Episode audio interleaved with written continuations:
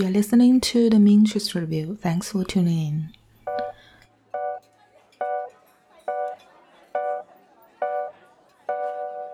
Bang, bang, knocking on my door. Do you have a dollar? Would you like to fund a war? What's your carbon footprint and could you be doing more? I tried saving the world, but then I got bored. Ching, ching, what you wanna do? In this episode, I would like to share a Japanese TV show that I really enjoy watching recently, and it has accompanied me through this very strange, if not depressing, uh, one month and a half. Actually, it's almost like two months already. Firstly, I would just like to say a few things about the status quo here in Shanghai and um, talk about this very strange lockdown life a little bit. So, yeah, I think I would describe my life from mid March to mid May as being most of the time um, very much at loss and at sea and unhappy. Of course, I think there are a lot of things to be grateful about that I live with my parents and they look after me really well and feed me and with three meals a day. Um, and and I am grateful that I still have got a job. And actually uh, for my neighborhood uh, most of the time we are allowed to take a walk in the neighborhood at least like before today, we are allowed to do so. But like today, we are again in this. I don't know how to say it in English, but we are again in this three day period of not being allowed to step outside of our building. Uh, we can through treasures bring treasures down to the ground floor and through them, um, but but strictly speaking, we're not allowed to uh, really go out and to explore the garden or the lawn or fetch our deliveries. So it's been really weird two months. Um, I think our life is very much circled around this one question that is, have you eaten? Which is, in old days, it, it is like something you, you say to each other if you're Chinese and using it as how are you, how do you do as a chatting phrase, uh, which doesn't really carry a, a lot of meaning, right? But today, it's really about finding food and uh, figuring out how to deal with this uh, limited range of food. It becomes like a dry joke that isn't funny anymore. Um, so where where do, do we get the food? Well, we get it through uh, online shopping mostly for me, and uh, some uh, some is done from group shopping. And I would say like online shopping is nothing like before. It's it's not satisfying. It's not efficient like before this weird period period of time when we do online shopping in China all you can think of is this word efficiency because if you um, um, if you buy something today, say, and you will get it delivered tomorrow or the day after tomorrow, so it only will take you like I don't know, like two days or three days at most. It's very very quick. I know that it's a bit problematic because it will mean that a lot of workers uh, are busy working in this uh, small hours of the day, really, really early in the morning or really, really late in the night. But we kind of, you know, get used to this kind of living pace, and it became strange when our deliveries only get to be delivered like two weeks after uh, we buy it online, or most of the time we don't we couldn't buy it really, and so many things are understocked, are unavailable, and you need to, as we say in Chinese, you need to fight online to buy something. mm, it totally just changed this experience of shopping. And I think shopping um, is really a big part of city life. Like you, you go to shop for your food, but you also go to shop for other things, for entertainment, and for like buying merchandises that will make you happy or that will allow you to spend some time with your family and friends. But now many things are not possible now. But we are somehow like trained ourselves to uh, kind of accept this so-called new norm of life and the things that that our old habits seems like quite far away from us at the moment seems like something from another life. And what I am going to talk about today, this TV show, uh, Japanese TV show, which is uh, produced by Tokyo TV and uh, and was live last year uh, for its first season. I think it did a fantastic job to kind of showcase what uh, you know city life should be like like what can people do in their city after they get off their work and what is a nightlife should be looking like what can people do outside their neighborhood and if they want to do this alone is it possible how can they enjoy themselves with the resources and the facilities offered by their city i think that's really something that is currently lost to me. And just one point I'd like to mention is that this lockdown strange shopping habit, um, one of them is called group shopping. And uh, some would argue that it kind of bring people together. For example, when you do group shopping, you tend to get to know your neighbors through these chat boxes and many times that my neighbor will help me to fetch the deliveries to my households and somehow this lockdown kind of familiarize us with our neighbors which is not something you would ex- expect in in a modern Shanghai. And for city life in Japan there is this urban myth which might be true that you can live a life, you live your 24 hours without really interacting with anyone uh, because it's so modern and there are so many like machines that can provide service for you. So just see that this is like two very different lifestyle. But what I want to say is like the Japanese way that for an individual to live an urban life without interacting a lot with strangers, uh, it's not actually true that they, they have no interactions with each other because I think the services are still there. And uh, if they don't see those parties that provide the services, that doesn't mean the service provider is not there. And I still think that um, to be able to step out to have a city life actually connect more people together around you because lockdown has made this process really devoid of human interaction as much as possible.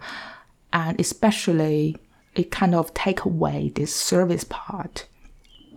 And it has simplified the shopping process to an action really about staring at home and clicking your iPhone. By doing that, you will have your deliveries at the gate of your neighborhoods. But there is so much more about shopping. There is so much more to life. And service is so important in my point of view. So this show, I think, is a loud and beautiful reminder of that.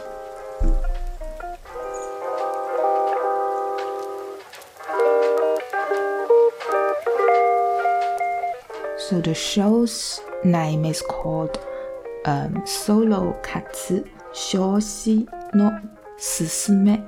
The title can be translated into English as the recommendations by a woman who enjoys going to different activities on her own or who enjoys going out and having fun on her own. So it's produced by Tokyo TV and uh, starring uh, Noriko. Uh, altogether, there are two seasons. Now that I have only finished watching the first season, which is compiled of 12 episodes.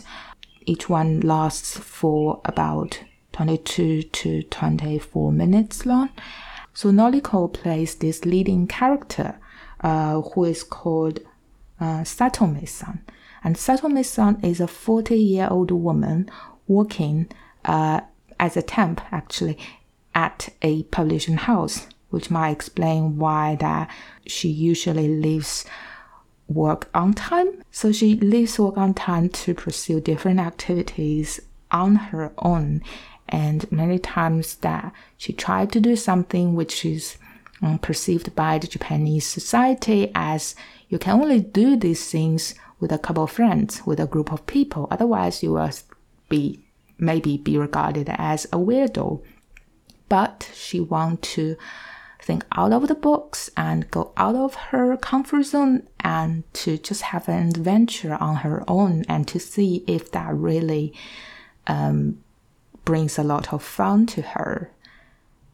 So that kind of choice or or uh, type of doing things is called solo activity, or in Japan Japanese called solo katsu.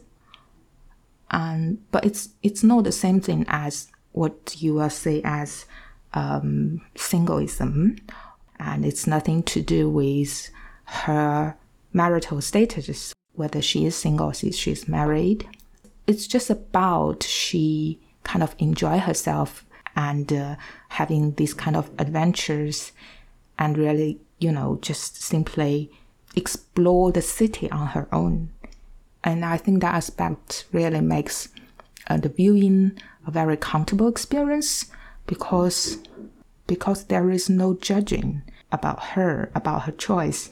And at this finale episode, uh, she even teases that for many audience, they have this cliched idea of an finale of a season. Maybe something dramatic will happen. Maybe like her family will visit her, urging her to get married. This is like a typical, maybe some sort of expectant ending of the story. But she said, if that happens, audience will wonder, is this a love story? Or is this a, like a horror story?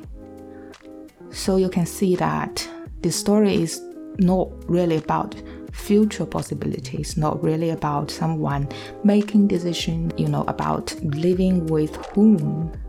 It's more about uh, focusing on the moment, focusing on today's plane.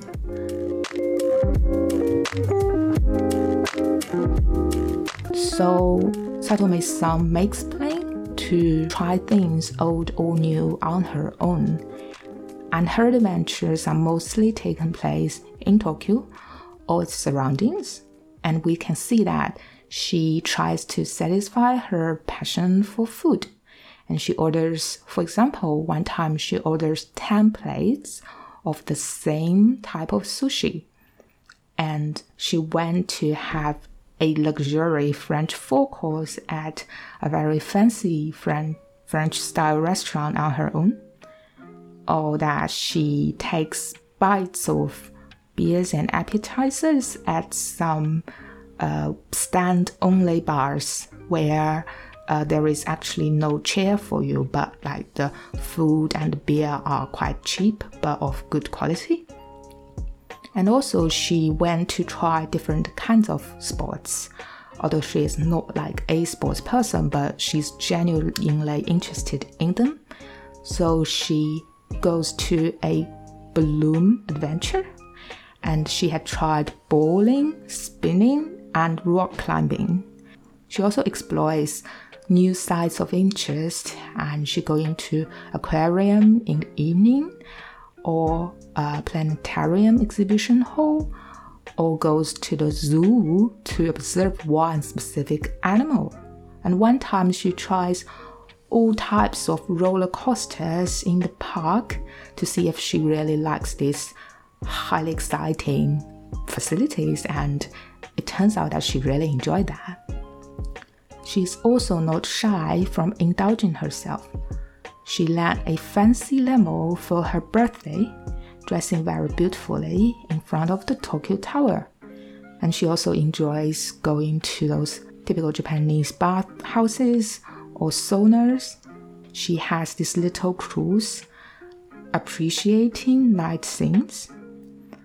And she even books to enjoy a deluxe room of a lover's hotel.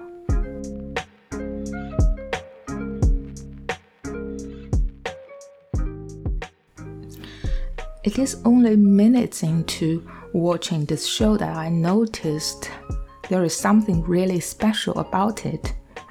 I think the solo activity is more about being attentive to what one is doing and to simply enjoy it than to kind of make it a discussion about its personal political significance of a woman choosing to live and enjoying life on her own. And I find that incredibly refreshing. As Satome san has said, she chooses to act solo not because she dislikes doing other things with other people, although that sometimes it makes her quite uncomfortable doing that. There's no denying of that.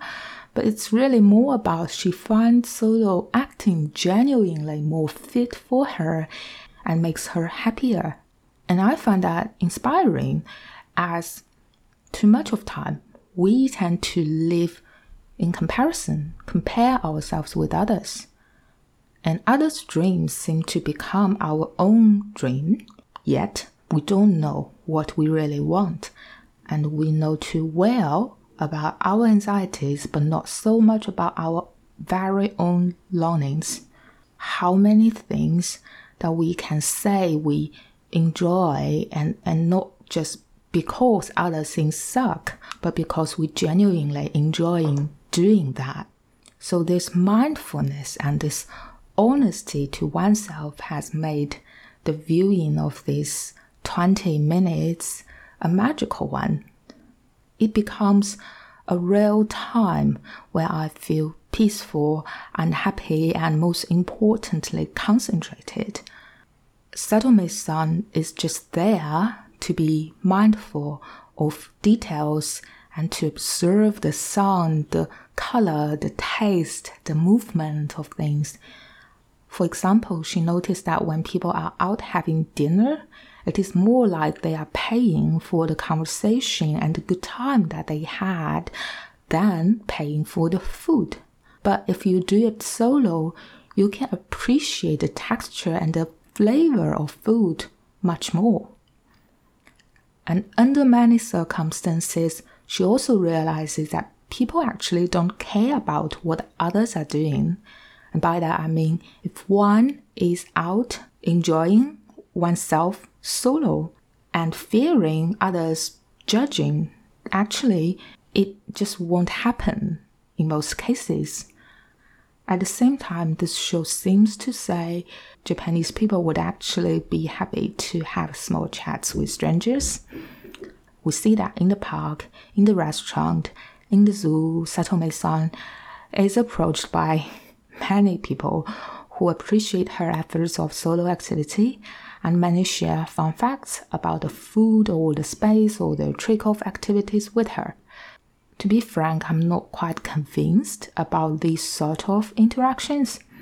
But as an introvert, I myself would agree that when acting alone, I did have more initiative and impulse to talk to others and tend to be more open to chat than I was with other people. I really like that Satome san has made this solo acting a routinely thing. and that the way she adds color to her life and to keep things fresh and interesting, and the way she pays attention to details and stays curious, and the way that she reflects but never overly criticizes herself. The city life depicted in the show is one that I was once so familiar with and long to get back to. But the Japanese way of living in the city is really more attentive to services. And although I know that these etiquettes is really more a cultural thing, having lived these two months and read many distressing news, I think it is a show like this that reminds me this is actually the way humanity should be looking like, and that people should and can be courteous to strangers. At the end of the finale, Sato-san reminisced when people said, expressed respect to her for having the courage to enjoy a solo adventure. But I want to say respect to the city for being so friendly to single acted people. And thanks the city for not judging people go dining alone and and thanks it for fully accepting them in many places of entertainment. And yes, you may say it's because Japanese is a so-called low interaction society and all these friendliness are but facade of the deep-rooted indifference between people.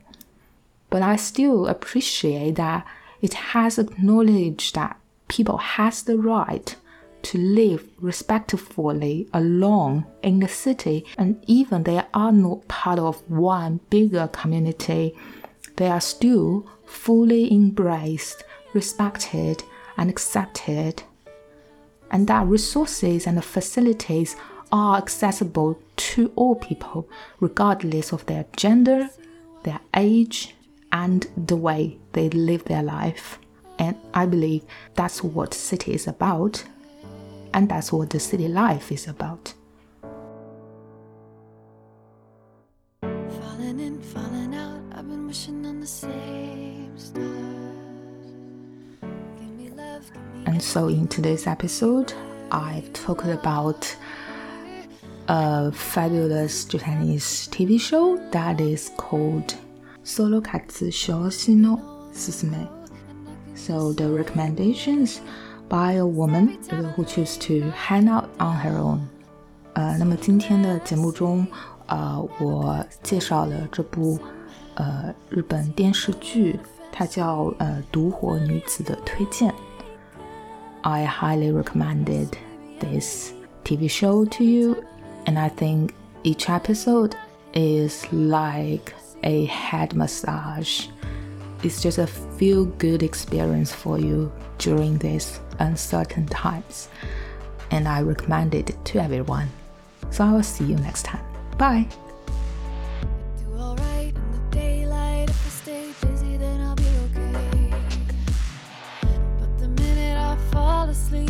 Standing there in front